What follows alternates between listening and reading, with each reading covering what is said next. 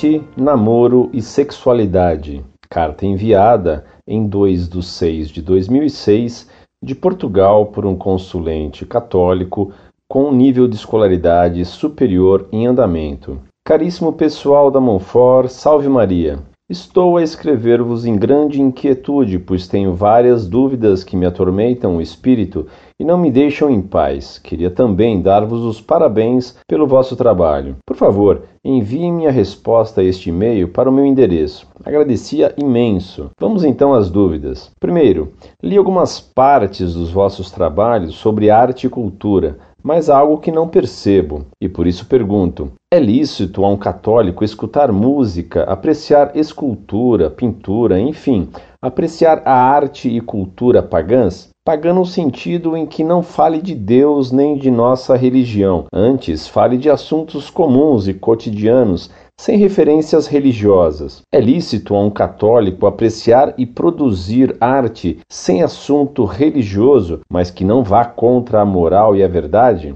Ou seja, para uma obra de arte ser lícita e válida para os católicos, é necessário que ela fale de Deus, Jesus, enfim, da nossa religião, mesmo que não vá contra a moral e a verdade? Ou para ela ser moral e verdadeira, tem que falar de Deus e de religião? Isto não consegui discernir nas vossas explicações. Quando digo arte, quero dizer também outras manifestações culturais. Provavelmente uma obra de arte lícita não tem obrigatoriamente de falar de Deus ou Jesus ou de algum tema religioso, pois vocês já recomendaram numa carta todos os oratórios de Handel, e entre eles existem alguns sobre mitologia. E algumas cantigas medievais, como as de amor e amigo, também não falam necessariamente de Deus ou são religiosas. Vocês poderão pensar que eu já tenho a resposta nesses fatos, que estou a troçar de vocês com estas perguntas, mas não é o caso. A questão é que sou muito inseguro e gosto de respostas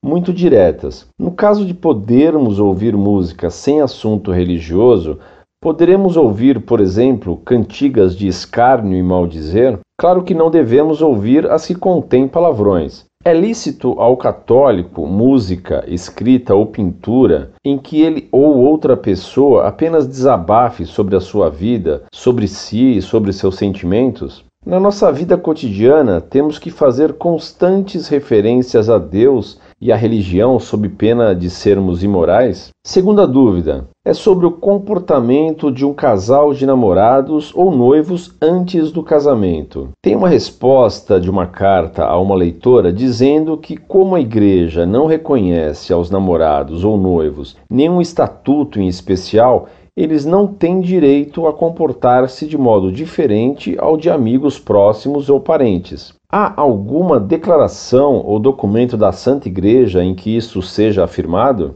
E quanto à sexualidade vivida dentro do casamento? Há algum escrito de algum santo ou da Santa Igreja em que seja explicitado o modo como um casal católico deve viver a sua sexualidade? Já ouvi dizer que a Igreja permite aos casais relações sexuais durante a gravidez, lactação e também em casos de infertilidade. Estas e outras afirmações sobre a sexualidade, em que documentos e declarações da Igreja podem ser encontrados? Terceira dúvida. O tango, assim como a valsa, foram censurados pela Igreja. Foi por causa das suas danças lascivas ou também por causa da música propriamente dita? Isso está escrito em algum documento ou declaração? Qual? Quarta e última dúvida. Em São Mateus 5,28, Nosso Senhor afirma que já comete adultério quem olha para uma mulher ou uma mulher que olhe para um homem, com luxúria no coração. Por esse meio, só há adultério se um dos intervenientes for casado, certo? Peço perdão se as dúvidas vos parecem já esclarecidas no site, porém sinto-me muito inseguro com a informação que obtive e gostaria que me esclarecessem essas questões. Agradeceria do fundo do coração que me respondessem o mais breve que conseguirem a estas dúvidas. Admiro-vos muito e peço aqui ao Divino Menino Jesus de Praga que, pelos méritos de sua santa infância, vos abençoe e guie. Muito obrigado e um abraço muito especial a todos.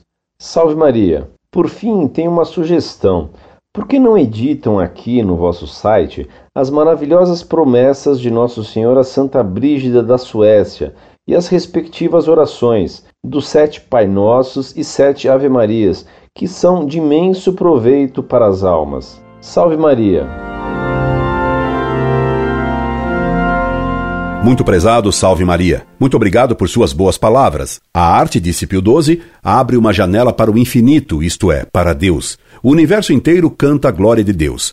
Todas as coisas nos falam de Deus, pois em todas há vestígios ou imagens, ou enfim, semelhança com Ele. Peço-lhe que consulte no site Monfort o que escrevi sobre vestígios, imagens e semelhanças de Deus nas criaturas. Portanto, é possível retratar algo de Deus até numa pedra. Deus é bondade, verdade e beleza, e ele criou o mundo à sua imagem e semelhança. Portanto, o bem, a verdade e a beleza das criaturas são um reflexo do Deus infinito. Essa é a missão da arte.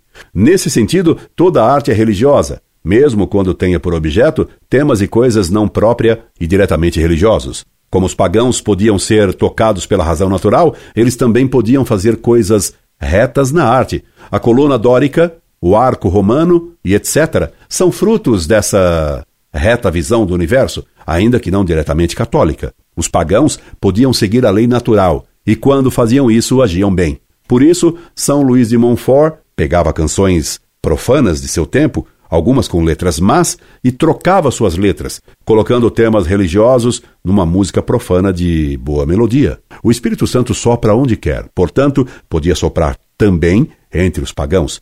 Mas quando o Espírito Santo soprava entre eles, soprava em direção à igreja, como bem me ensinou um bom padre colombiano, o padre Rafael Navas Ortiz. Concluindo, é lícito apreciar arte profana que obedeça às leis da moral e às leis que Deus colocou na estética. Antigamente, os que iam ficar noivos, os promessi sposi, podiam receber uma bênção especial. Os noivos têm obrigação de se amar, querendo bem um ao outro, porém sem se permitir nenhuma familiaridade ou carinho que possa ofender a lei de Deus. Sobre o relacionamento conjugal, recomendo-lhe que leia a encíclica Casti Connubi, de Pio XI. Também lhe recomendo um livro do padre Noel Barbara, Catequese Catholique du Mariage, edição Forte dans le Foi. A relação conjugal é sempre permitida, mesmo entre esposos estéreis, como evidentemente acontecia com Santa Isabel e Zacarias. O que é pecado é evitar a gravidez propositadamente. As canções em ritmo moderno, tango, samba, bolero, fox e etc., são de nível artístico muito baixo e vulgar. Ademais, elas propiciam danças lascivas. Que eu saiba, mas não tenho o documento, houve uma condenação da valsa enquanto dançada. O tango é grosseiríssimo. O adultério por pensamento, desejo ou olhar só ocorre quando a pessoa que age assim é casada ou quando a pessoa visada já é casada. Agradeço-lhe seus bons desejos e orações e rogo-lhe três coisas. Primeira, que nos mande essas promessas de Deus a Santa Brígida, que não as tenho. Segundo, que nos escreva sempre pois o queremos como amigo da Monfort. Terceiro, e o pedido mais importante, que reze por nós. Um abraço bem amigo. Incorde Jesus Semper, Orlando Fedeli.